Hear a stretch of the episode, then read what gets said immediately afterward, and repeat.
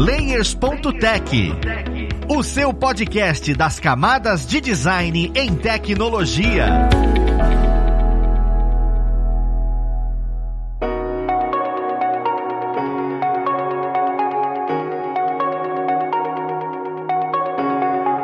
Olá, ouvintes! Eu sou o Luiz Lima, designer e professor aqui na plataforma Alura, e vamos para mais um Layers.tech, o seu podcast das camadas de design em tecnologia. No papo de hoje, nós vamos conversar sobre Design System. É um nome bem pomposo, a gente está escutando pra caramba por aí, mas muitas vezes você não sabe me responder o que de fato é um Design System. Isso tá na área de design, isso tá na área de desenvolvimento, é parte da área gráfica, é muita coisa. Então a gente precisa entender um pouco melhor sobre isso, né? E vamos ver quem vai ajudar a gente para saber sobre esse assunto. Nós temos como convidado hoje o Alex Rebola, ele que é CTO da Meiuca. Seja bem-vindo, Alex. Fala Luiz, tudo bem, cara? Muito obrigado pelo convite. Bora pra esse papo aí que eu tô animado. ah, eu também, cara. E juntamente com o Alex, nós temos o André Lisboa. Ele que é instrutor aqui na plataforma, dentro da área de UX e designer. Seja muito bem-vindo, André. Fala pessoal, obrigado também pelo convite. Vai ser bem legal aqui a conversa. Cara, é um prazer enorme ter vocês aqui. Eu queria começar a conversa entendendo e nivelando nossos ouvintes, né? Para entender de fato o que é o design system. É, sei lá, igual uma regra dos terços no design design? Existe uma regra certinha que a pessoa segue? Como é que você definiria para quem tá entrando agora e falando, caramba, eu quero trabalhar com isso, eu gosto disso? Como é que você definiria? Olha, design system é isso, papum. Tem 482 definições, eu diria, sobre o que é design system, tá? A Meiuca, ela tem se especializado nos últimos quatro anos, uma empresa extremamente recente no mercado, em chegar nessa definição. Hoje a gente entende design system, e aí, muito pelo nosso viés das empresas que a gente já ajudou e tudo que a gente fez, a gente entende muito um design system como de fato, e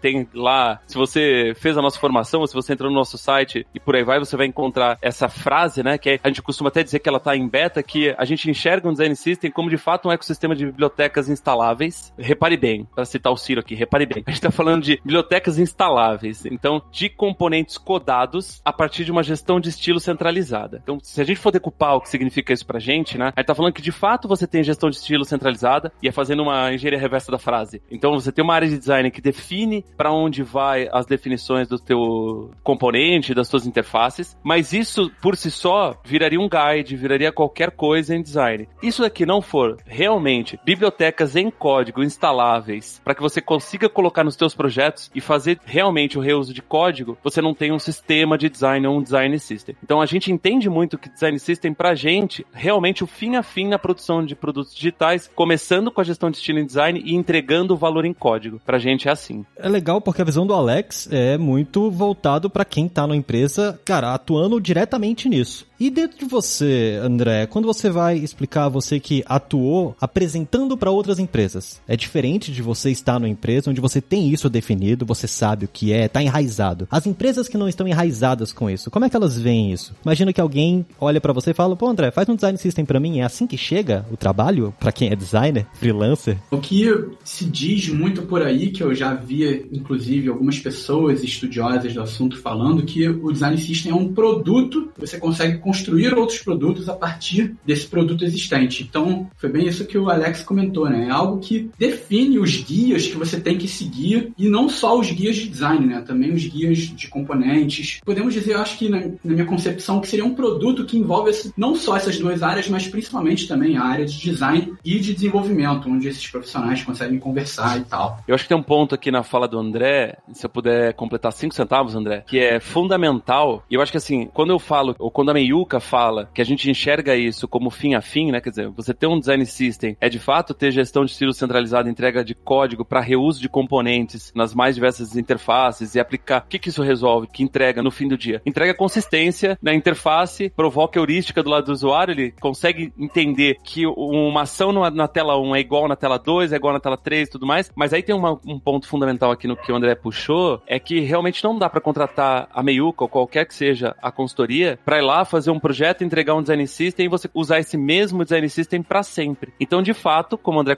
bem colocou, inclusive, aqui, ele tem que ser encarado como produto. E como qualquer produto, ele nasce e vai ser evoluído. Aliás, para além de ser evoluído, a gente costuma dizer muito aqui na Miyuka que ele é um produto que ajuda a alavancar outros produtos. Né? Então, existe aqui uma troca constante de qual é a necessidade do produto produto que eu tô alavancando. Obviamente eu preciso evoluir o design system para que ele continue fazendo sentido na alavanca desses produtos, saca? Então existe aqui um, uma necessidade, por exemplo, da gente ter backlog ou roadmap do design system. Qual é a minha próxima feature dentro do design system? Qual é o meu próximo componente dentro do design system? Qual é o meu próximo step dentro do design system? Pô, ok, eu já tenho componentes suficientes que entregam 60, 70% das minhas jornadas. Tá bom, o que eu vou fazer agora? Eu vou padronizar dentro de uma camada de operação de design, eu vou padronizar as experiências e por aí vai, né? Então, muito bem colocado pelo André, é um produto que alavanca outros produtos mesmo. Cara, vocês comentando sobre design system dessa forma, dá uma robustez tão grande pro conceito, porque para quem é designer, a gente escuta isso e, e ouvir falar em backlog, ouvir falar em roadmap é, é um nome complicado, porque a gente normalmente quando tá estudando, a gente não escuta esses termos, a gente vê muita coisa visual. E é, é dá para ver como entra a parte sistemática. Só que vocês comentaram uma coisinha que me deu uma pulga atrás da orelha. Vocês falaram sobre, ah não, produto é digital, é tela, é coisas codáveis. E eu sempre me perguntei, e eu acho que as pessoas se perguntam é, o design system, ele de fato só se aplica ao mercado digital? Ou existe uma possibilidade, ou a gente consegue fazer uma analogia de design system para um produto gráfico, um produto físico, né? Por exemplo, eu sei que existem ISOs, isso para produto impresso. ISOs existem determinadas normativas que precisam ser seguidas. Isso é o design system do produto impresso, não é? Ou eu realmente, se for trabalhar com esse tipo de projeto, eu vou entrar no mundo digital e ponto. Você falando aqui, eu até pensei sobre, imagino que um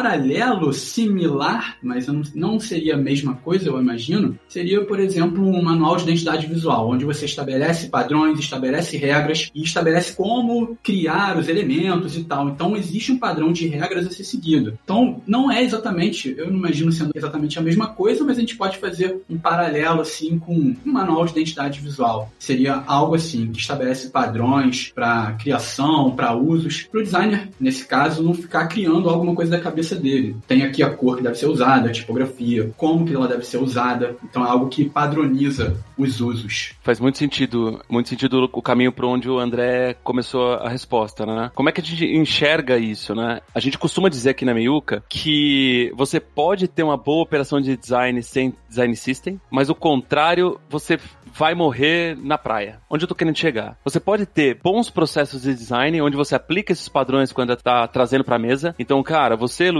como designer da Squad XPTO, vai nesse caminho, usa essa tipografia, usa essas cores, a tua paleta e por aí vai. Mas se você não tiver esses padrões, ter um design system é como dar autonomia sem dizer como, para onde ou quais são os limites que você pode atuar, saca? Então, a gente costuma dizer que boa governança de design, ela é potencializada por um design system. Um design system system sem governança, ele vira uma ferramenta que você vai encostar e você não vai usar. Aí, dando um, alguns insights aqui da, da tua pergunta, né? A gente já foi contratado por uma empresa automobilística para pensar o design system a partir do painel do carro. Então, pense o seguinte: se o meu principal usuário é o motorista, por que não usar toda a iconografia que eu já tô acostumado aqui na heurística de um motorista, né? Na, nos padrões de experiência que o motorista tem com o painel do carro, o console do carro, o câmbio, que eu já tô acostumado aqui e trazer isso para a interface digital tá? Mas é fundamental que se diga o seguinte: quando a gente fala em design system pro grosso do mercado, a gente está falando claramente de reuso de código e interface digital. Isso precisa ficar bem claro. Por quê? Porque existem algumas vertentes em outros mercados, aí eu posso citar o mercado americano, a gente pode citar o mercado europeu e tudo mais, que tem um pouco mais de maturidade de design dentro das empresas, que já estão olhando em brand system, né? Como é que eu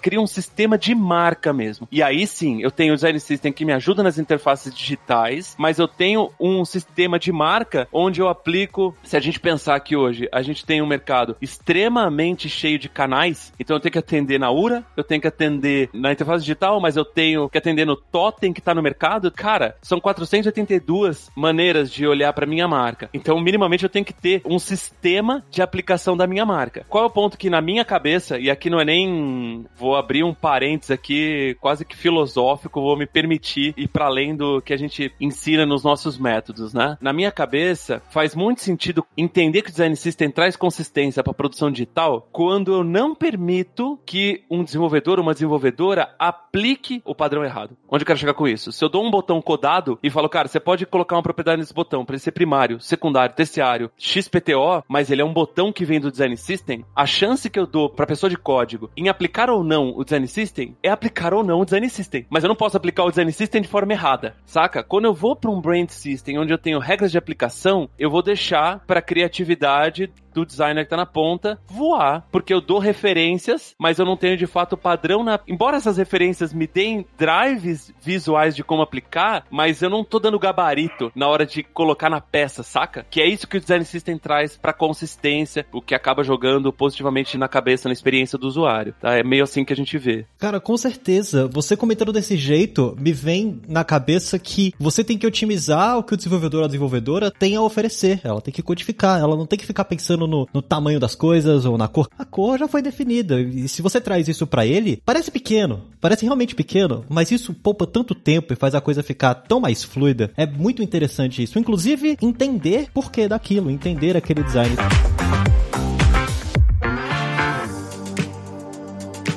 Só que você comentou um negócio interessante. Isso influencia diretamente na experiência do usuário. Até onde o profissional do design system tem que entender de UX? Ou eu posso ser apenas um designer. Por exemplo, eu venho do front-end, eu consigo ser um design system. Eu venho do design e não entendo de experiência do usuário. Eu posso trabalhar no design system? Eu necessariamente preciso entrar em experiência do usuário para trabalhar com design system. Ou só conhecer a marca da empresa é o suficiente para poder criar cor bonitinha, arredondamento das bordas, essas coisas. Cara, essa eu queria começar perguntando, porque eu sei que o André é o especialista especialista em UX e Y, eu dar minha colaboração para deixar ele arrematar a resposta. Na nossa cabeça, o design system deveria deixar designers focarem no que eles são bons e desenvolvedores focarem no que de fato traz ganho pro negócio, game change mesmo, saca? Ou seja, onde a gente quer chegar com tudo isso? A hora que você tiver com seu design system, tua governança do design system madura, designers têm que falar com o usuário, desenvolvedores têm que imaginar a próxima tecnologia a ser implementada no produto e não tentar ser incrível do lado do design pela milésima vez no botão ou no checkout. Cara, checkout você faz um, deu sucesso, você refina ele conforme ele vai, o produto vai mudando. Do lado do desenvolvimento é a mesma coisa. A gente tá acostumado, quando não tem essa maturidade de gestão centralizada ou código pronto para reuso, a codar mil vezes o mesmo botão. Entende? Então, na nossa cabeça, de tudo isso, é deixar pessoas de design falar com o usuário. E aí eu queria entender a opinião do, do André, porque isso é que vai fazer diferença na experiência e não se o botão tem que ter a borda mais arredondada ou menos arredondada. E do lado de tecnologia, que aí é a minha praia, eu queria até citar um, um exemplo aqui, deixar as pessoas de código trazerem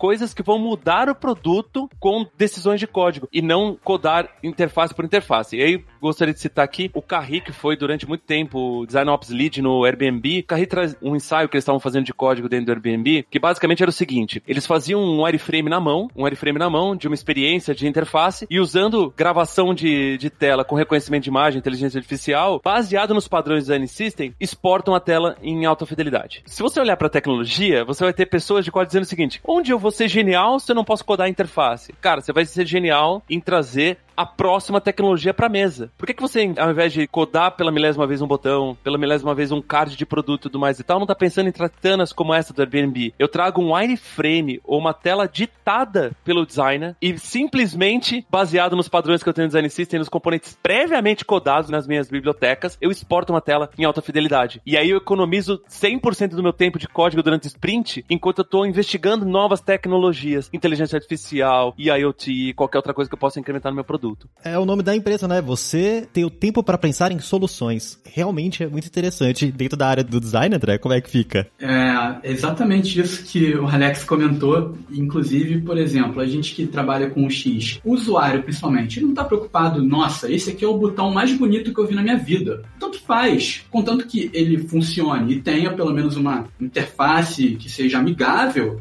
o usuário não se preocupa muito com isso. Então, dessa forma, a gente conseguindo ter regras, ter padronizações, ter todas essas, essas definições já prontas, a gente consegue exatamente o que o Alex comentou, ter mais tempo para conversar com o usuário, para entender quais são as dores dele de verdade, tentar resolver esses problemas que não sejam algo simplesmente puramente estético, tipo, ah, esse botão aqui eu vou botar um gradiente que vai do roxo pro azul porque é lindo. Isso não importa muito. Então, dessa forma, a gente tendo essas padronizações, essas regras, a gente consegue economizar tempo. E aí não só do design, mas também no código, e foi exatamente isso que o Alex comentou, tipo, pô, o cara, vai, a pessoa de profissional de desenvolvimento não vai precisar ter que ficar fazendo o mesmo botão toda hora, botando código da cor, a borda arredondada, 8 pixels, enfim. Então já tem esses padrões já definidos, a gente consegue pensar no que realmente vai resolver as dores do usuário. E sobre a sua pergunta também, originalmente comentando sobre qual a importância de ter diversos profissionais, eu entendo que num design system é o ideal que tenham profissionais de diversas áreas. Então, um profissional de desenvolvimento, um profissional de design, um profissional de UX, de UX Writing, enfim, que são áreas que se complementam e cada um vai ter sua visão para trazer a melhor experiência, para trazer um código que funcione, que seja mais fácil de ser implementado. Então, a gente ganha tempo com essas coisas que são, não são tão primordiais, são importantes, mas tem coisas que são mais importantes. A gente consegue ter mais tempo focado para justamente isso, que é resolver o problema dos usuários. Se eu puder até complementar aqui, Luiz, o André, nos dois pontos, inclusive, que acho que são dois pontos que são fundamentais aqui para a galera que está escutando a gente, né? O primeiro é com relação à, à questão de você ter pessoas de design voltado para o usuário. Uma das métricas que a gente tem fomentado dentro das empresas que a gente presta consultoria é que a gente consiga medir de alguma maneira o tempo de craft versus o tempo de pesquisa com o usuário. Ou seja, se você já passou dessa limitação de não ter um design system, não ter um padrão, não ter o drive para onde as interfaces têm que ir, você tem que construir, óbvio, o seu design system. Mas se você já chegou aqui, o próximo passo talvez seja exatamente esse, né? O que o design system consegue te habilitar? Ele consegue permitir que você fale mais com o usuário e aí você pensa mais na experiência e fique menos tempo refinando o componente, refinando a interface? A gente acredita que sim. E a gente tem como métrica embrionária em algumas empresas, a gente aposta muito que isso aconteça. Ou seja, o design system possibilita, e óbvio que a gente está falando de design system, mas a gente está falando da governança de design como um todo, possibilita que designers consigam ficar mais tempo falando com o usuário do que craft. Hoje, o André acertou na mosca, é a nossa visão também, a nossa leitura do mercado. A gente tem muito mais designers contratados pelo UI, ou seja, de como eu deixo uma interface bonita na visão de quem me contratou, do que de fato uma experiência fluida para o usuário. Complementando a segunda parte da questão, que time faria sentido aqui? A gente bate muito na tecla de existir uma design ops. Se você for na literatura mundial, né, é, as pessoas que falam sobre o assunto design system no planeta, você vai ter pessoas que são contra, pessoas que são a favor. Qual é a posição da Meiuca? A gente acha que é fundamental que você tenha uma operação de design, inclusive para que você consiga abarcar essas diversas disciplinas que o André trouxe para a mesa na gestão do design system. Como naturalmente tendo, e aí eu vou falar do mercado brasileiro, né, naturalmente os design systems nascem, os projetos de design system ou desenvolvimento de design system, seja através de consultoria ou dentro de casa, nascem nas verticais de design, é natural que você ande muito com design e fique capenga ou pobre em código. Né? Isso não pode acontecer. Você tem que, de fato, conseguir ter um espelho entre design e tecnologia. E como isso é um produto, a gente sempre indica que essa Design Ops, que é a área responsável por fazer a concepção, o desenvolvimento e evolução do Design System, tenha que ter uma estrutura padrão de uma squad qualquer de produto. Você vai ter que ter um PO, porque isso tem roadmap, isso tem que conversar com os outros POs dos produtos que você alavanca para entender qual a necessidade, para onde vão os outros produtos, e aí você, obviamente, tem um design system que consegue abarcar tudo isso. Você tem que ter designers que conversam com teus usuários, e eventualmente esses usuários são as próprias pessoas das squads, mas sobretudo o teu cliente final, e você tem que ter desenvolvedores, porque se esses produtos vão na próxima sprint codar uma interface chavosona com vários componentes, e o teu design system não tem componente pronto para dar, de fato, velocidade pro produto, tu não tá alavancando nada, saca? Então, na nossa visão, é como olhar para produto. Você tem que ter uma squad completa com todas as disciplinas, senão alguma coisa vai acabar puxando mais e vai ficar pobre. Cara, é muito lindo escutar isso, até porque saber que a gente tem que entrar um pouquinho em outras disciplinas tira um pouco do peso de você ser detetor do conhecimento da coisa. Você tá construindo algo para usuário, quem é desenvolvedor vai te auxiliar em, cara, vamos construir isso daqui, é mais fácil construir dessa forma. A gente comentando tudo isso, eu vejo inclusive que, datando um pouco esse episódio, a interface do Google Meet, que é por onde a gente tá gravando, mudou, né? De dois dias para cá. E se não fosse o Design System, que eu tenho certeza que eu já identifico milhares de elementos que existem em outros momentos do Google, teria demorado muito para mudar essa interface. Então a gente já consegue ver a aplicação nessas empresas grandes de cara.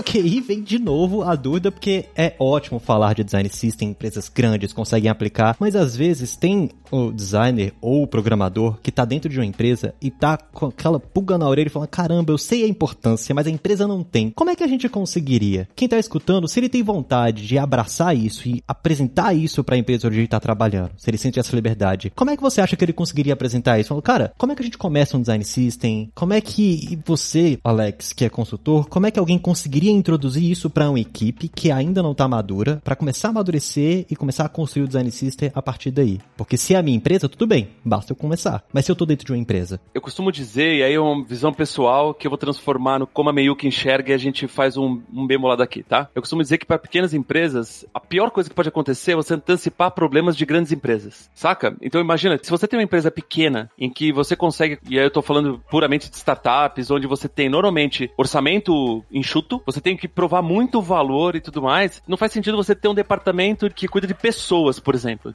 de RH. Cara, você não sabe nem se o seu negócio vai vingar ainda. Então, na minha cabeça, assim, não faz sentido você antecipar dores. Quando a gente fala de design system, ele deveria dar consistência e velocidade para alavancar produto. Então, velocidade em código. Porque é muito fácil aqui, do ponto de vista de negócio, pensar em pivotar um negócio, em dar alguma pivotada para onde eu vou numa decisão de marca e tudo mais, como isso aqui reflete no produto de fato. Eu vou dar um, um exemplo aqui que eu vivi na pele, como executivo da Claro. A gente é contratado a Meiuca para fazer o, o Mondrian, que é o design system da Claro. Não estava pronto ainda o design system, no meio do projeto, a Claro decide que a marca net vai deixar de existir. E hoje eu posso falar tranquilo porque a marca net já não existe mais, é tudo claro. Só que imagina, a gente tava numa linha onde o design system teria uma folha de tokens azul, branco e por aí vai, que são os brand tokens ali da, da net. Do outro lado, vermelho, branco, blá blá, que são os da Claro. A Claro com uma identidade visual totalmente arredondada, a net quadradona e tal. E do nada, a gente refazendo a interface da net, veio uma decisão de negócio dizendo o seguinte: não faz sentido várias marcas, a gente tem que migrar tudo pro vermelho arredondado. E você não tem design system. Cara, o negócio toma essa decisão de hoje para amanhã, jogando golfe no domingo de manhã. Sabe Deus quem tomou essa decisão. Como você reflete isso em produto? Se você é uma grande empresa, você é obrigado hoje, até pela velocidade, pela corrida que você vive com o mercado e a corrida interna mesmo entre quem produz interface digital e o negócio, a conseguir ter respostas rápidas. Se você é uma pequena empresa que está contando o teu orçamento, contando o teu dinheiro, e aí você tem uma squad, existe a possibilidade da pessoa de design conversar direto com a pessoa de código, eu diria, vamos devagar. Porque no fim do dia, a gente entende, e aí você pode pegar, por exemplo, reportes da própria Atlassian, né, fabricante do Gira, do Confluence, do Trello e, e por aí vai, que apontam um ganho de produtividade em código de 25% quando você tem design system implementado. Só que o ganho não é só o reuso de linha de código. O ganho, como isso vem de uma gestão centralizada e componentes previamente codados que já seguem uma direção de estilo no código, porque foi previamente codado, o desenvolvedor, a desenvolvedora não precisa ficar confirmando o que o designer quis dizer em determinada interface. Não tem mais aquelas dúvidas do dia a dia do tipo, ah, mas essa tabela aqui, a linha inteira é clicável ou é só onde tem o CTA? Clico mais para direita, clico para esquerda, não tem. O botão ou a tabela ou a interface já está padronizada. Essas pequenas arestas são naturalmente aparadas pelo design system. O que a gente costuma dizer, né, e óbvio, a gente é abordado por empresas pequenas e empresas globais. O que a gente costuma dizer é, cara, tem que avaliar muito se faz sentido você colocar a complicação de gerir um design system num produto muito embrionário, saca? A ideia fundamental de ganho num design system aqui, sem dúvida nenhuma, é reuso de código igual em várias interfaces, em vários produtos. Tá? É assim que a gente vê essa parada toda. Não sei se eu respondi, André, mas é assim que a gente entende todo essa, esse rolê. Eu achei interessante que você comentou, inclusive até a da Atlassian, que tem um design system bem robusto, né? Eu lembrei você comentando agora que, inclusive, eles não têm só essa questão dos componentes, das cores, mas eles também têm toda a questão de, tipo, qual texto que deve ser utilizado, qual é a voz que a gente utiliza na nossa empresa, enfim, é bem interessante. E complementando também o que você falou, eu tenho uma experiência muito grande de trabalhar em startups. Então, vou falar especificamente da minha experiência aqui. Já trabalhei bastante em startups e tal, e eu era o único designer da empresa e haviam só dois desenvolvedores. Muitas vezes no dia a dia o desenvolvedor vinha falando comigo, aí, como é que faz essa parte aqui e tal? Pô, faz dessa maneira. Então, tinha muita proximidade um com o outro que às vezes não era tão necessário ter um design system já nesse caso, até porque foi isso que você falou. A empresa ela estava gastando os esforços dela tentando achar um valor de fato para os usuários, ver a melhor solução que resolveria as dores do usuário. Enfim, tem muito a ver com um ponto que a gente tocou agora há pouco, né? Sobre realmente usar os nossos esforços para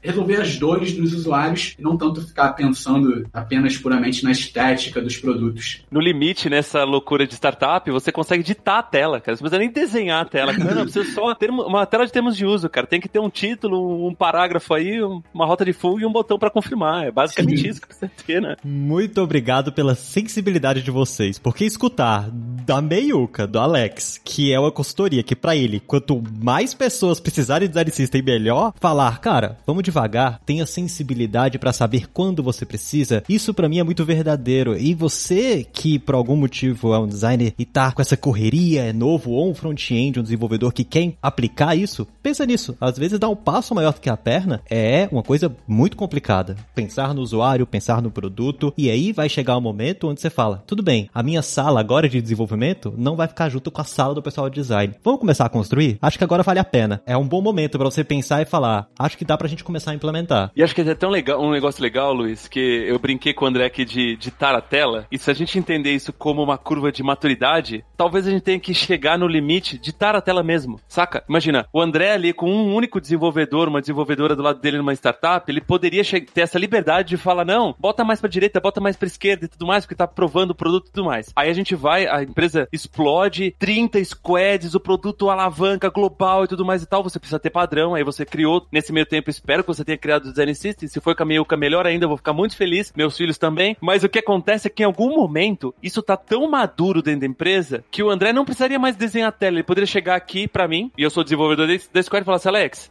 o mesmo exemplo, é uma tela de termos de uso, é só um título, um parágrafo, um botão secundário como rota de fuga e um botão primário como aceite de termos de uso. Eu não preciso entender visualmente essa tela. Só dele digitar, eu já consigo, usando os padrões do Design System, entender o que seria. No Design System tenho o ritmo vertical, tenho o ritmo horizontal, tenho os padrões do botão, tenho título, subtítulo, parágrafo, ou seja, talvez seja isso, né? A gente nasce de uma não necessidade por ser muito embrionário, isso alavanca o produto onde eu tenho que de fato determinar padrão, se não vira uma loucura, eu dou autonomia, acaba não dando padrão, vira esquizofrenia qualquer, e em algum momento eu consigo voltar ao cerne da questão ali, que é, cara, eu posso só ditar de tanto padrão que eu tenho, eu só dito o que eu preciso, e a pessoa de código já sabe o que eu quero, né? É só uma parada pra gente refletir aqui que me bateu na cabeça agora. Não, mas é claro, é exatamente. Você começa a ver essa maturidade, você sente essa maturidade e a empresa vai sentindo isso junto com você. As empresas que tendem esse crescimento vai sentindo isso e você conhecendo esse termo, conhecendo esse universo, com certeza vai caminhar junto com a empresa. Porque quando a empresa amadurece, obviamente, os colaboradores amadurecem junto. E, e é legal quando você já conhece isso.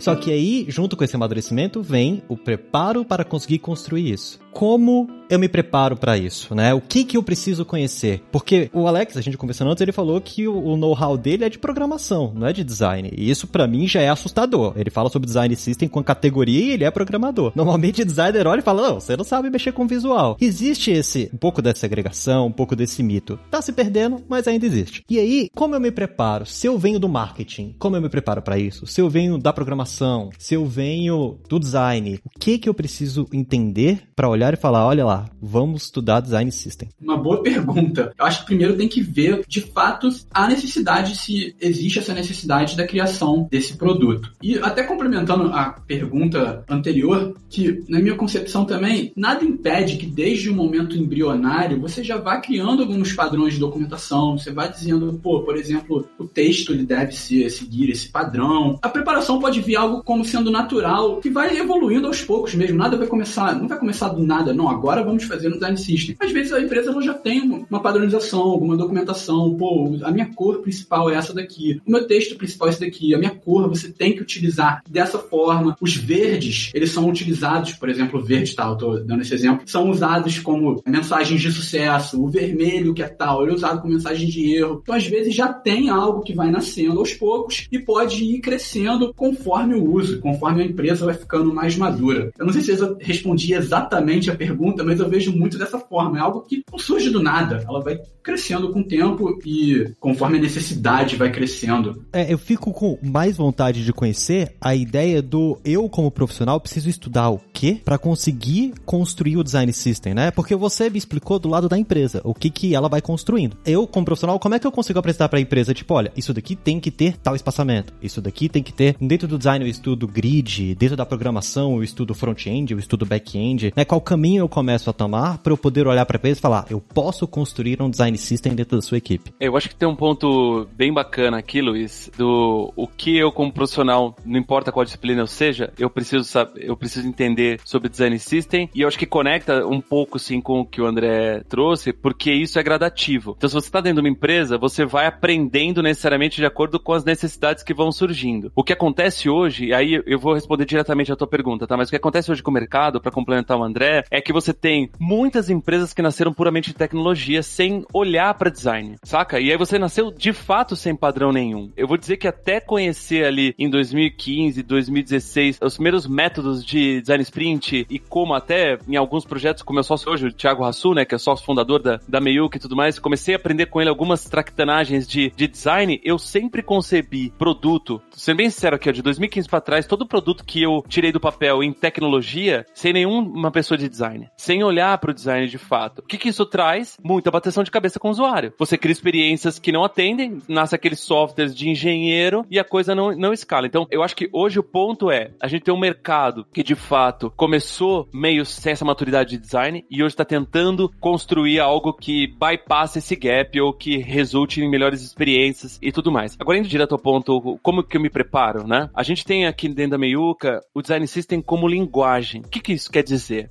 Naturalmente, se eu tenho um produto que observa ou alavanca outros produtos, cross, ele nasce em design e termina em tecnologia, eu trago para a mesa algumas palavras que para tecnologia são novas, algumas palavras que para design acabam sendo novas, né? Então, se a gente pegar, por exemplo, a abordagem do nosso curso, e aqui já fazendo um jabazinho, lá atrás, em 2017, a gente começou a produzir design system, como eu tava contando para vocês aqui no backstage um pouco, para print, o nosso primeiro projeto, a gente decidiu usar a abordagem de design system até como medida de alguma maneira ganhar mais relevância no mercado nichado que não tinha ninguém ainda atuando de fato com a abordagem como consultoria no Brasil e tudo mais e tal. E meados de 2018 a gente decidiu fazer o seguinte: bom, a gente precisa experimentar e entender mais a dor do mercado. Foi onde o Thiago Rassu teve a ideia de criar o Bootcamp de Design System, onde a gente usou como laboratório mesmo. Para além de mostrar como a gente estava usando a abordagem em nossos projetos, a gente também trazia pessoas de mercado que queriam aprender como a gente estava fazendo isso, porque era extremamente novo o assunto dentro da comunidade de design, sobretudo de design, mas a gente trazia também as dores. Muita gente que estava tentando resolver esse problema dentro das empresas veio pro nosso bootcamp. E aí virou de fato uma escola pra gente, de lá pra cá a gente tem visto isso como uma linguagem. Ou seja, necessariamente você para ser uma, um bom designer, uma boa designer, dentro de um contexto de design ops, cuidando do design system, vai ter que entender alguma coisa de código. Não tem como fugir. Porque se você está construindo uma gestão centralizada de um produto que entrega valor para código, se você não conseguir trocar ideia com a galera que está construindo código,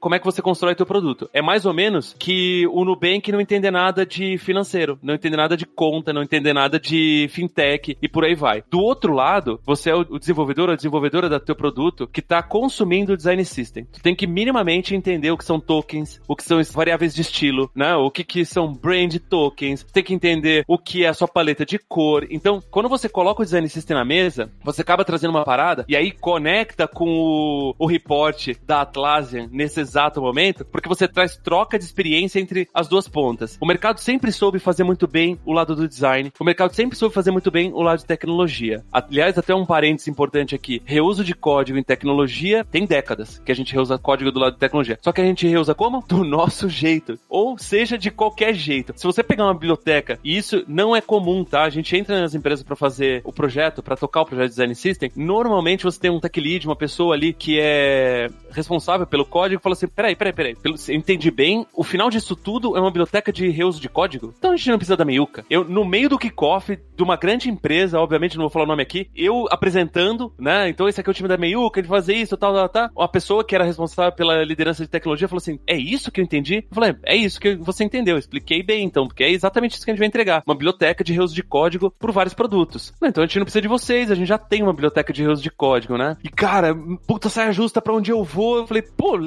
Então isso quer dizer que a gente consegue ir para além, evoluir essa biblioteca. Então, já que vocês já contrataram a gente, vamos ver onde a gente consegue atuar. Consegue mostrar pra gente, compartilha aqui com a gente o que é. E aí a pessoa, muito dona de si, abriu ali um. E é muito engraçado porque eu tava desesperado nessa hora. Eu conto aqui como. Porque já passou, né? né? Jogo jogado, 46 segundo tempo, até o Casão é um bom comentarista. E Casão, nada contra, tá? Qual que é a ideia? A hora que abriu a, a biblioteca de código, eu falei, cara, consegue filtrar para mim quantos botões você tem? Pasmem, 80 botões. Então pensa, né? Se o design system é para você ter reuso de código, não faz o menor sentido você ter em todas as experiências, mesmo que você seja uma empresa de 70 produtos, você ter 80 tipos de botões. O que significa que eles estavam reusando código mesmo, mas design estava recriando botões a cada nova experiência. Cada botão que chegava, a pessoa líder de tecnologia falava o seguinte, cara, coloca e coloca na biblioteca. Só que ele nunca era reusado, porque nunca vinha uma experiência reusada também em design, saca? Então, respondendo diretamente a tua pergunta, sim, o que a gente faz aqui quando a gente desde o nosso bootcamp para cá é fazer com que as pessoas de design entendam um pouco de tecnologia e as pessoas de tecnologia entendam um pouco de design para que de fato essa comunicação é que tire todas as arestas e aí você chega naqueles 25% de economia em produção de código que a Atlassian traz no reporte dela. Isso casa tanto com o que a gente dentro da plataforma tenta trazer nos artigos, tenta trazer no podcast, porque mesmo quando eu vou falar sobre marketing, a gente tem que entender sobre design e tem que entender sobre código, porque existe hoje o negócio CEO, marketing não é só parte impressa. Então é muito legal saber de quem tá aí na ponta da lança falando, cara, precisa. A gente não consegue fugir disso. Você é designer, você vai estudar sobre design, vai estudar sobre grid, vai estudar sobre composição, você vai entender isso, mas você vai entender como é que isso é aplicado na web. Não tô falando que você tem que ser o maior programador e invadir a, a Casa Branca. Tô falando que você precisa conseguir olhar pro cara e falar, olha, é assim, cara, eu sei que tem como, porque eu sei como é feito. Você colocou um exemplo aqui, cara, que é dor, assim, ó, 99% dos projetos que a gente pega, dor natural em design, e aí, André, por favor, me corrija se eu tiver errado, é dor em design entender como que é a aplicação de um grid em tecnologia, saca? Porque assim, cara, você vai começar um arquivo no Figma, uma nova interface e tudo mais e tal, você abre o artboard lá, define o teu grid e sai construindo a tua interface baseada no teu grid. O problema é que em tecnologia, você definiu o teu grid quando você começou a construir a interface. Então pegar uma interface que já tem um grid legado, um produto que está sendo evoluído há 3, 4 anos, e você fala assim, não, agora ele não tem mais 12 colunas, ele tem 4 colunas com gutter de X e blá blá. Cara, impossível. Você vai ter que entender que isso não tem como ser refatorado em tecnologia, a não ser que você pause o produto e resete ele, ou como que você avança a partir dali. Então, normalmente, o primeiro mês que a gente trabalha na consultoria é muito de descobertas. Então, descobrir isso, né? Para onde os produtos estão indo do ponto de vista de tecnologia e para onde o design está indo do ponto de vista de construção de experiência e interface, muito pra gente entender quais vão ser as batidas de cabeça ao longo do projeto. E grid tem sido uma, assim, naturalmente, como você dá autonomia sem padrão, o produto A tá com grid de quatro colunas, web e mobile, tanto faz. Produto 2 tá com grid de 12 colunas, web e mobile, o que para um designer não faria o menor sentido, 12 colunas numa telinha espremida de 320 pixels. Então é esse tipo de dor que a gente acaba tendo quando a gente entra pra consultoria, e isso é basicamente porque a área de design sempre fez muito bem o que faz, mas de forma independente, e a área de tecnologia sempre fez muito bem de forma independente. A hora que a gente coloca essa galera para se falar, no primeiro momento, é faísca, é bateção de cabeça e tudo mais, e aí a gente precisa dar padrão. A hora que o padrão vem, cara, realmente é game change sem trazer feature nova pro produto. Ou seja, você acaba alavancando o produto e fala, pô, eu só tinha um roadmap que eu não avançava. Agora ele tá avançando e você não sabe como. É padrão implementado desde a gestão inicial do estilo, sabe? Isso que você falou me lembrou muito um comentário que um amigo fez de uma empresa que ele falou que o designer comentou: Ah, o Bootstrap tá ferrando aqui com meus grids. Aí ele falou: Poxa, se mexe no Figma. O que, que o Bootstrap tem a ver com isso? Mas enfim, é, é bem isso mesmo. E assim, você mexe nos programas de edição, você sempre tem um layout, tipo, pô, tô fazendo aqui o meu layout baseado em 1440 pixels de largura. Mas o monitor, ele tem 1920, tem 1440, tem, sei lá, 1024, tem milhões de resoluções diferentes. E aí para celular ainda tem outras. E tablet, de fato, é, é complicado, né? Você conseguir definir, tipo, qual o grid exato, como é que ele se adapta em diferentes telas diferentes. Eu diria até que se, depois que a Meiuca passa, como consultoria alguma empresa, ou até uma pessoa de código que assiste um treinamento nosso de design ou vice-versa, se a pessoa de design tem alguma vontade de ser uma pessoa programadora, ela vira, porque ela acaba aprendendo alguma coisa. E o contrário também é verdadeiro. Se você tá colocando código, mão na massa, e você começa a ver o quão legal, e eu, assim, experiência própria, tá? O quão legal é você começar tudo de fato organizado em design, vira um negócio muito legal, né? Por exemplo, a gente coloca como definição de boas práticas dentro do handoff, né, que é o arquivo que serve como guia para passar para desenvolvimento, dentro do handoff em design, a gente coloca informações como, por exemplo, o que de acessibilidade um componente, uma interface tem que ter, né? Então, cara, isso aqui é aplicado em tecnologia, mas o designer tem que saber como aplicar porque faz sentido para o usuário. Para além disso, quais são os breakpoints? Então, o padrão de breakpoint é definido pelo designer, né? Então, cara, é 1440 e o comportamento é igual assim até 768 onde você quebra pro tablet e até 320 onde você quebra pro mobile e por aí vai. Você acaba entendendo como isso é de fato aplicado em tecnologia, facilita na hora que você cria a tua experiência para poder passar o handoff para tecnologia. Como a gente fazia antes, a gente simplesmente fazia em design, jogava lá pra galera de tech e falava: "Galera de tech, façam". Se e vira. a galera de tech se vira essa palavra e vai criando coisas da cabeça, né? Pô, não tem essa definição, não consegui falar com a pessoa de design, eu tomo a minha decisão. Então é bem isso que a gente fala, né? Se você dá autonomia e não dá padrão, vira qualquer coisa. Sensação de improdutividade para tudo quanto é lado, inconsistência nem se fala, e a gente acaba criando bibliotecas de reuso de código com 80 botões. Me desculpe se a pessoa estiver ouvindo aí, a pessoa dos 80 botões.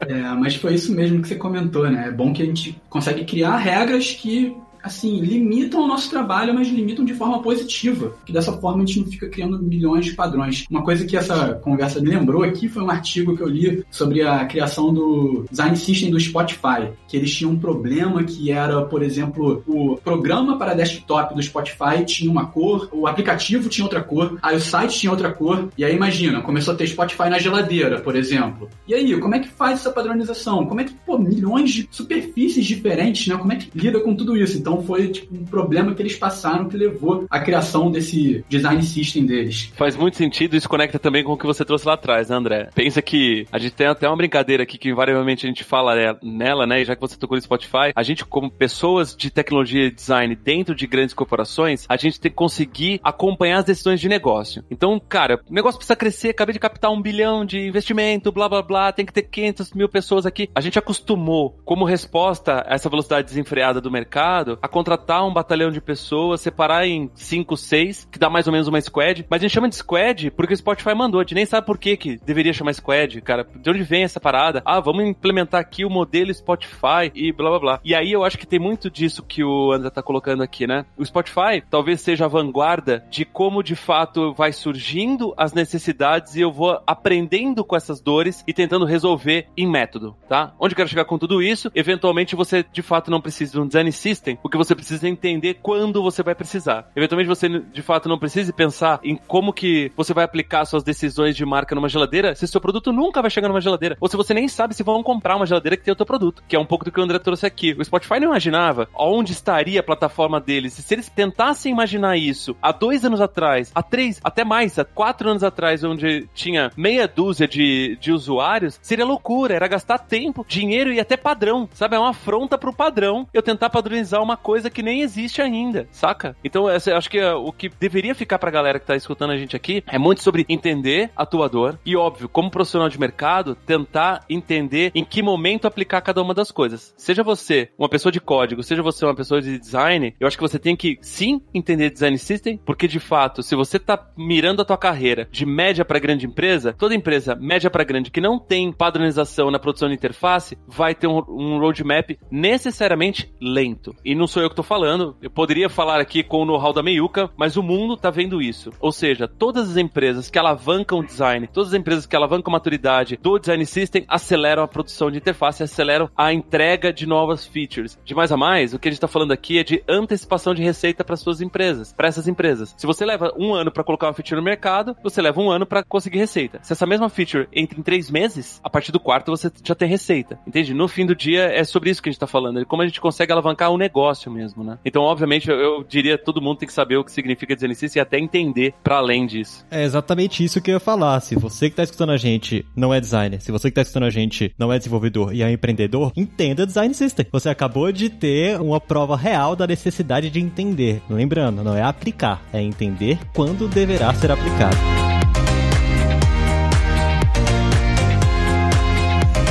Só para poder fechar, eu gostaria de perguntar uma parte mais técnica, que é quais ferramentas eu utilizo. Eu preciso conhecer ferramentas para aplicar design system. Eu posso, ah, só conheço Photoshop. Se alguma empresa pedir para eu construir design system, eu consigo aí? Eu preciso conhecer Figma, eu preciso conhecer Sketch, eu preciso conhecer o que ferramentalmente para poder ter uma boa resolução na hora de começar a aplicar e construir junto com a minha equipe o design system. Tem até um gancho aqui pra gente falar algumas das coisas que a gente aplica aqui, tá? Imaginando que você tem boas definições e que todos os seus componentes, interfaces já nascem em design, e aí o André vai falar mais sobre ferramentas de design e tudo mais, existem algumas ferramentinhas sim que aceleram do lado de, de tecnologia e até ajudam a manter padrão, tá? E aí eu destacaria aqui uma engine que a gente chama de Engine Tokens, e aí você tem, por exemplo, o TEL da Salesforce, que é uma Engine Tokens, e você tem uma outra que tá tomando a boca toda, já faz mais de um ano que tem mais downloads do que o TEL, que é o Style Dictionary, que basicamente o que ele faz? Uma vez que você padronizou as suas variáveis de estilo, né, e a gente chama isso de design tokens, imagine que você tem lá, sei lá, a sua variação de espaçamento vertical, a sua variação de espaçamento horizontal, a sua tipografia, a sua paleta de cores e tudo mais e tal, você teria que, de alguma maneira, exportar isso para todas as suas squads ou até as suas múltiplas stacks de código. Exemplo, você tem, sei lá, um aplicativo iOS, um aplicativo Android e um site em React. Como é que você faz para criar em um único lugar um código que é consumido para todo mundo, sendo que na web muito provavelmente você vai usar ali um SAS ou um CSS puro, no Android você vai usar um XML e no iOS você vai usar, sei lá, um ponto Swift. São tecnologias de estilização de código diferente. Então a gente usa essa engine tokens para facilitar. Você cria um único arquivo em JSON, tá? Então ele chave valor mesmo, com o nome da variável criada em design e o valor dela. Então, sei lá, brand color primary hexadecimal 000000. Brand color secondary FFFFFF, tá? E esses valores passando pelo TEL ou pelo Style Dictionary ou em breve pela Meiuki Engine, que a gente está construindo a nossa própria engine para resolver outras, outros problemas de código que a gente já vê como dor no mercado. Você passando por essa engine de tokens, você consegue ter do outro lado uma saída em XML, uma saída em Swift, uma saída em Dart, se você estiver fazendo, sei lá, seu aplicativo em Flutter, saca? Então você consegue, com um único JSON, abastecer qualquer decisão pré-processador de, de estilo ou de decisão de estilo do lado de tecnologia. Para complementar, eu acho que uma sacada que o mercado vem tendo já de um ano para cá e a gente tem se especializado cada vez mais, se você tem múltiplas stacks web, vale dar uma bela de uma olhada se você é desenvolvedor, tá dentro de uma empresa que tem, sei lá, 10 squads de web e tem medos de Angular, 2, 3 React e alguma coisa ali até em Vue, eu olharia com muito carinho pro Web Components. É basicamente uma abordagem para você usar componentes HTML padrão, construir uma vez e aplicar nos diversos frameworks JavaScript, tá? A gente ainda não tem uma, uma alternativa para isso pro app, né? Então imagina um design system do lado de código que abastece app e web, você teria de fato uma biblioteca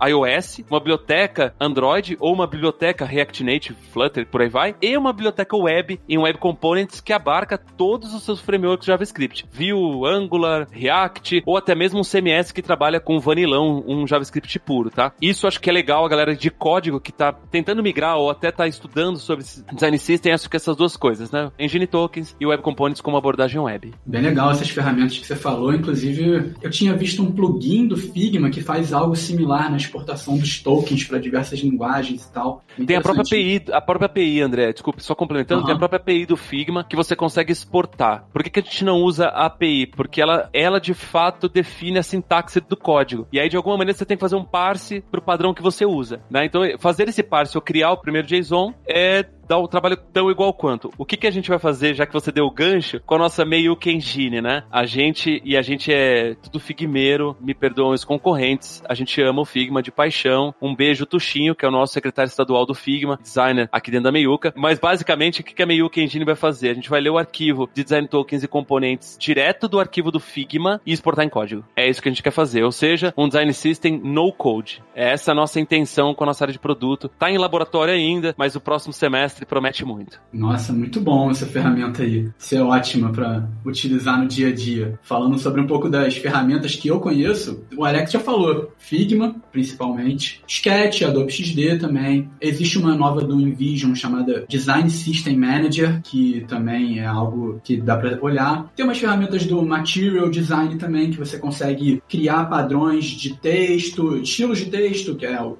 H1, que é o título maior, H2, é o texto corrido, e exportar em Flutter, que eu já vi também, que você comentou sobre o Dart. Eu exporto em Flutter, acho que Android, iOS, CSS. O Material também tem a mesma coisa para paleta de cores, mas o que se utiliza muito no dia a dia do lado do design são esses programas de prototipação, de criação de tela, que é o Figma, Sketch, Adobe XD, enfim, os líderes do mercado. Dando uma pitacada aqui em design com uma visão de tech, o que tem ajudado muito a gente do lado de tech, e a gente, repetindo aqui, a gente é, é figmeiro, né? A galera de design da Meiuca tem utilizado alguns plugins que features do Figma, como por exemplo os variantes. Então, quando você olha para o código, os variantes do Figma se comportam muito igual, né? A aplicação de tokens ou de, de estilo em código é muito parecida. Então, de fato, você tem uma coisa que a gente sempre tenta pegar, né? Ou, ou buscar dentro das empresas que tecnologia seja um espelho de, de design. E eu acho que o Figma está sendo muito feliz, foi muito feliz no lançamento do variantes. E tem uma outra pluginzinho, a gente pode dizer assim, que é o Figma Tokens, onde você consegue cadastrar os seus tokens, as suas variáveis de estilo e ir aplicando nos componentes que você vai construindo ali. Desenvolvedora, desenvolvedora poderia simplesmente dar um inspect ali vendo o componente e entender todas as variáveis de estilo que tem aplicado ali. Então a gente tem intencionado pro Figma, embora o Adobe XD, até para fazer uma, uma parte aqui, tem corrido atrás, mas na nossa visão ainda atrás, e o Sketch de fato, eu acho que nesse assunto design system tem perdido mais a boca, né, André? Você tem, tem cada vez mais, tenho visto empresas fazendo a migração, né, do Sketch para um desses dois, sobretudo pro Figma. Até porque isso que você falou dos variantes, essa funcionalidade é muito boa, que ela justamente faz isso, né, que você comentou. Por exemplo, eu tenho, pô, botão. O meu botão, ele tem um botão que é o primário, o botão secundário, o botão que é outline, um botão com ícone, um botão desabilitado, e essa funcionalidade permite que você crie um componente chamado botão e vá trocando essas particularidades.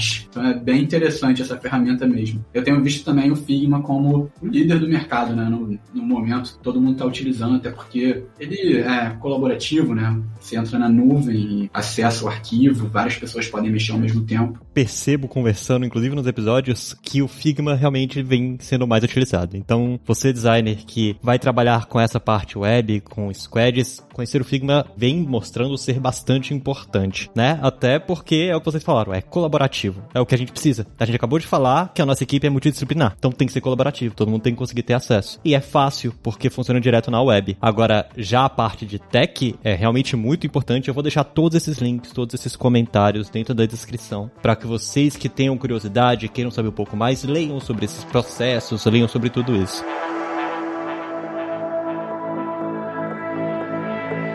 Alex e André, cara, muito obrigado. Muito obrigado mesmo pela presença de vocês. Eu queria abrir o espaço agora para as pessoas conhecerem um pouquinho sobre vocês, onde ele consegue achar vocês, onde consegue achar a Meiuca. Então, Alex, onde é que o pessoal consegue se inspirar vendo tanto os seus projetos, tanto os seus, seus artigos, o que você produz? Cara, legal. Obrigado pelo espaço mais uma vez, Luiz, André, obrigado pelo papo. Cara, foi bem bacana mesmo, passou voando, não vi a hora passar. Mas aqui, falando da Meiuca, a Meiuca, ela é uma empresa que tem foco em algumas vertentes, né? Então, tanto o braço de projetos mesmo, de consultoria, quanto de educação com os nossos cursos. E a gente tem agora divulgado nas nossas redes sociais, nossas mídias, o lançamento dos nossos primeiros produtos, né? Então a gente quer se tornar de fato uma empresa que pensa escala de A a Z, produtos, educação e serviços. Aí vocês podem nos achar no meiuca.co, né, o nosso novo site. A gente sempre teve, o mercado conhece muita gente pela nossa frase de do escritório, né, que se design não fosse sobre diferença é sobre o quê? Muito porque a gente também tem a Meiuca.org, né, que é o nosso braço sem fins lucrativos, onde a gente de fato consegue devolver um pouco para a sociedade tudo aquilo que a gente acaba ganhando com o nosso trabalho, né, e a gente acaba colaborando com projetos de impacto social. Mas recentemente, por toda essa evolução que a gente teve interna de tecnologia dentro do nosso time, a gente deu uma repensadinha e agora nas nossas redes você vai encontrar não mais a meiuca.design, sim a meiuca.co, porque afinal, se não for sobre fazer a diferença, e não importa o que você faça, se é tecnologia, se é design, se é negócio, é sobre o que, né? E no nosso Instagram, meiuca.co também você pode achar a gente ali e chama a gente para um café, para um bate-papo, a gente tá sempre disposto para um bom papo. E se for para falar sobre design system ops, meu Deus, a gente vai correndo, é um assunto que a gente gosta muito. E aí, fazendo um último jabá aqui, Luiz, se você me permitir, a gente tá lançando, é, eu não sei quando exatamente vai pro ar esse podcast, mas agora em julho, início de julho, a gente lança o nosso curso Design System Specialist. É um curso muito focado em design, mas como a gente veio conversando aqui. A gente acredita muito que as pessoas de design têm que entender sobre tecnologia. Então existe um, algum conteúdo que seja um bom conteúdo ali dentro de como a gente explica tecnologia para design, para as pessoas de design. Então, para além de como tirar o teu design system do papel, como pensar e de fato implementar um projeto e um produto design system, você também acaba entendendo como passar isso para a tecnologia codar de uma forma que seja muito interessante. E a gente tem aí no nosso roadmap de produtos um, um curso de design system voltado para código, e aí a gente vai fazer o contrário. Então, bora codar o design system, mas como que eu penso design antes de codar o design system. E por fim, a gente pensa mais pro final do ano um terceiro curso e a gente fecha a porteirinha do, de cursos de escala, que é um curso mais voltado para design ops, né? Então, para além do seu design system ou até do design do design system, da tecnologia no design system, como você faz a governança cross dessa casinha toda aqui, tá? Então é meio isso. Acha a gente no Instagram, no meiuca.co e o meu e-mail alex@meiuca.design.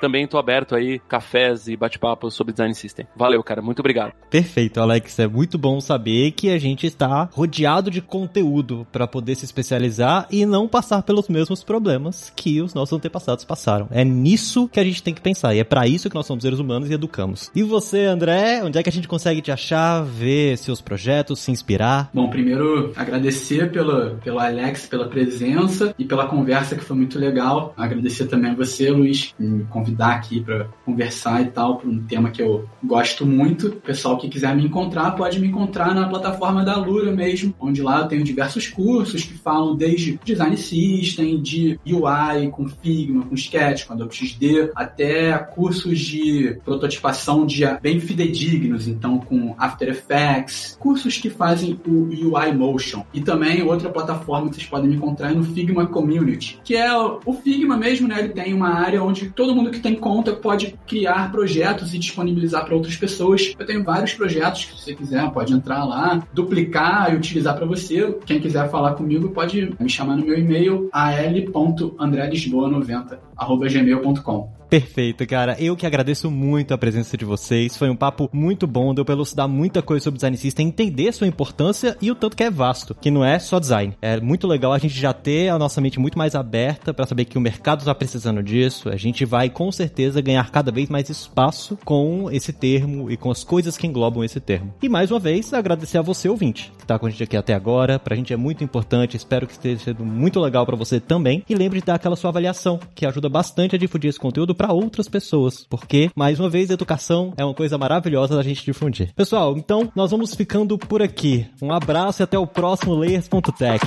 Fui!